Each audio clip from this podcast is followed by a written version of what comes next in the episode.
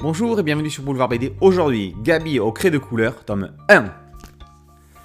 Gabi rentre d'un séjour de chez sa mamie avec des craies soi-disant magiques.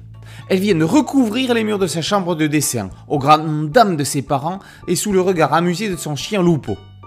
Mais ces craies sont réellement magiques. Les dessins prennent vie. Ils restent en deux dimensions et peuvent naviguer sur les différents murs de la pièce. Autant dire que la tapisserie toute neuve, elle va en voir de toutes les couleurs. Et le plus amusant, c'est quand les dessins eux-mêmes deviennent taquins. Lupo sera énervé par son double dessiné, tandis que l'avatar de Gabi ira jusqu'à dénoncer son modèle original pour l'envoyer au bain. Gabi a 4 ans et demi.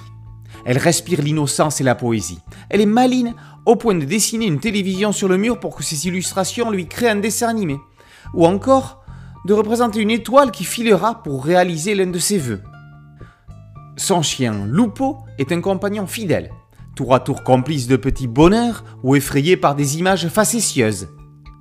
Joris Chamblin est une valeur sûre du scénario. Il a réussi à transformer l'essai après le succès des carnets de cerises. Gabi, au craie de couleur, s'adresse à la catégorie d'âge juste en dessous, mais tout le monde peut y trouver son compte. Avec Joris et Gabi, le rêve est à la portée de chacun. Il y a quelque chose d'inexplicable et de magique. Au dessin, Margot Renard rend le merveilleux accessible. Elle mêle son trait à des dessins simples comme s'ils étaient faits par des enfants.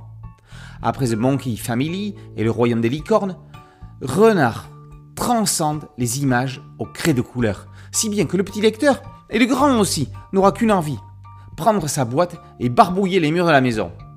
Parents, n'ayez pas peur, détendez-vous, laissez votre progéniture s'exprimer pour laisser rentrer la magie dans vos foyers.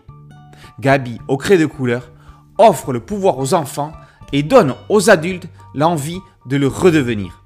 L'album est tellement plein de bonheur que l'on ne peut que se sentir mieux après l'avoir lu.